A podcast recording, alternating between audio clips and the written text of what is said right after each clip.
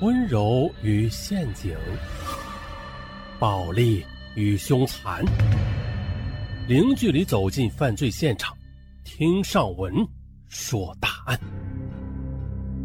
本节目由喜马拉雅独家播出。本期情感案：一个女人的万里追凶。这是一个让人。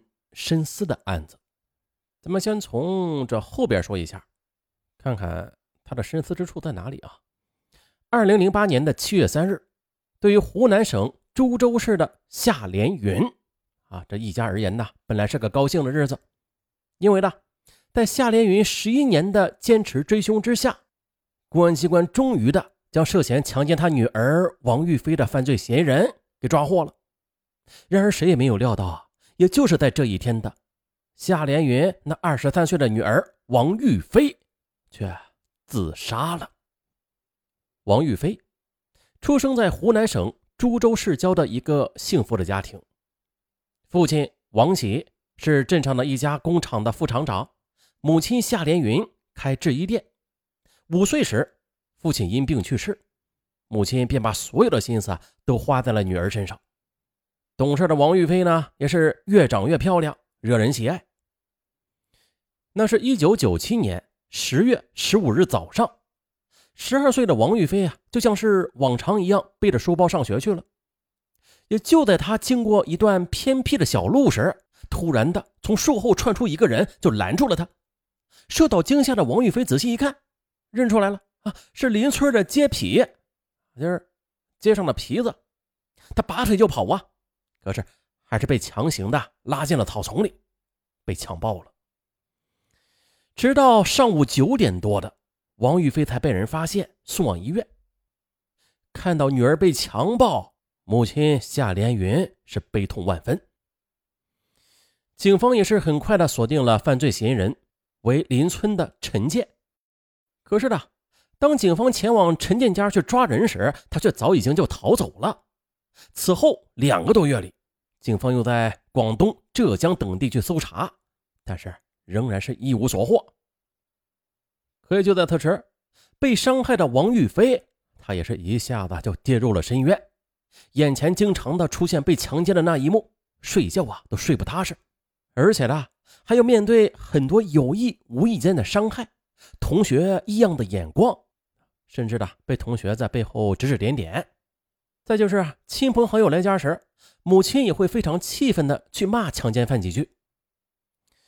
他这听得多了，渐渐的就变得沉默寡言了，神情恍惚。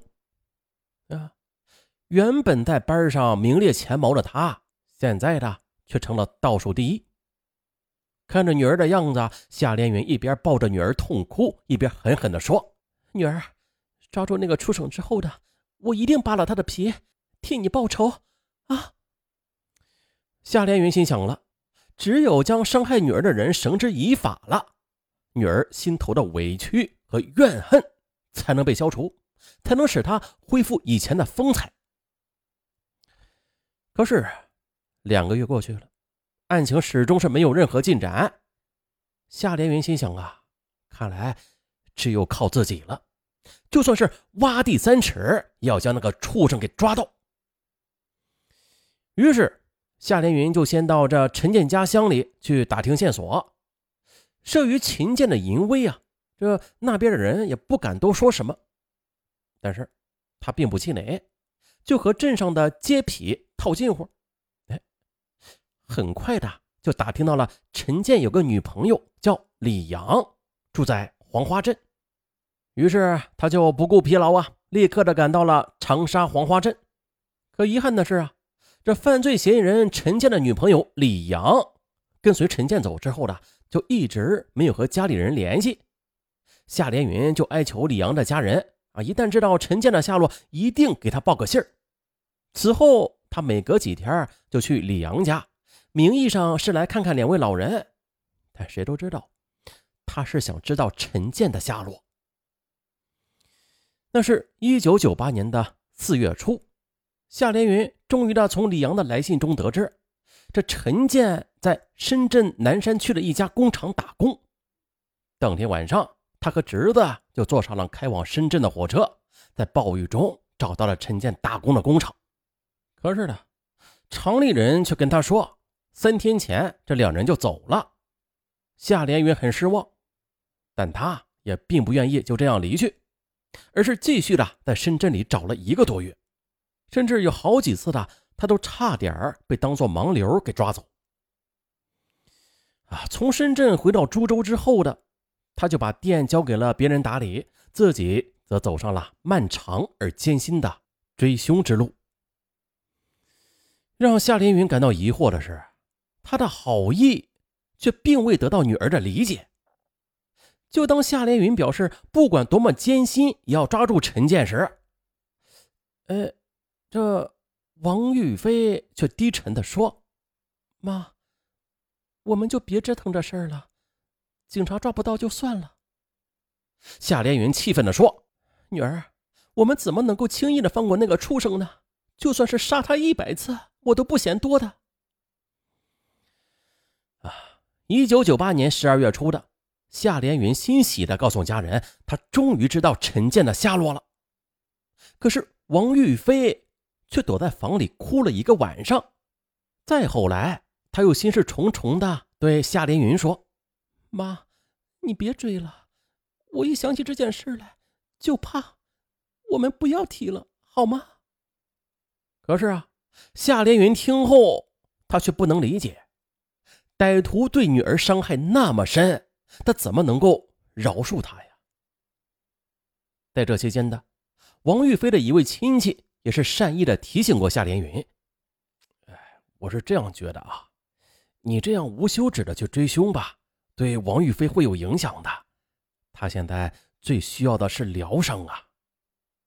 可是呢，夏连云却想了，不管什么伤害都比不过强暴对女儿的伤害，只有早日的抓住陈建，那才是对女儿最好的疗伤和慰藉。不过呢，夏连云不知道的是。在那些日子里，每一天对王玉飞而言，那都是度日如年的。他的性格变了，变得沉默寡言，变得没有自信、自卑。他根本就不想像别的同学那样，嗯，高考然后再考大学。他只想早点逃离带给他太多伤害的家乡，远离这噩梦般的生活。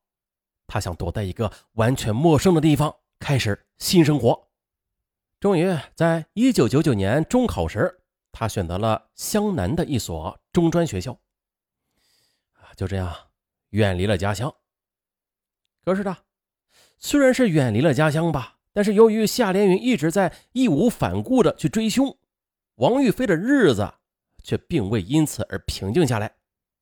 时间飞快，两千年的年初的，在外追凶的夏连云，他又得知了。这犯罪嫌疑人陈建在广东顺德的消息，于是呢，又立刻的赶到了顺德去缉凶。在一家工厂门口，夏连云终于的是发现了陈建，他太激动了，一把就抱住了他，嘴里又大声的喊着：“你这王八蛋，你糟蹋了我女儿还想逃！”陈建反应过来了，立刻的就拼命的去挣脱，可是他哪里肯放手啊？